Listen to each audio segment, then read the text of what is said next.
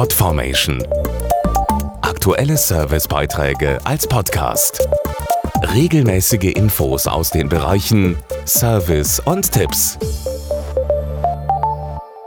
Gründächer sind im Trend. Ein Grund dafür sind sicher die ökologischen Vorteile der grünen Oasen. Sie verbessern das Klima, helfen Energiesparen und geben Menschen und Insekten neuen Lebensraum. Doch um die Dächer vor Feuchtigkeit zu schützen, wird Dämmung aus Kunststoff eingesetzt. Wie passt das zusammen? Stichwort Ökobilanz.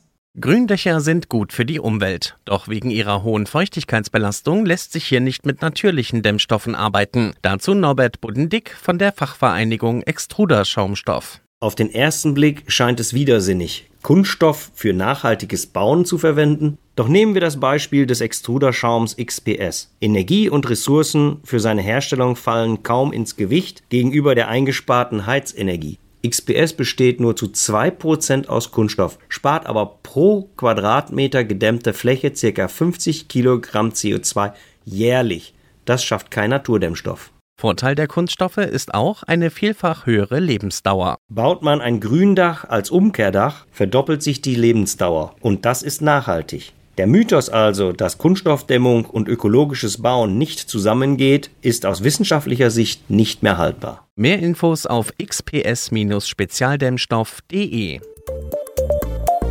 Podformation.de Aktuelle Servicebeiträge als Podcast.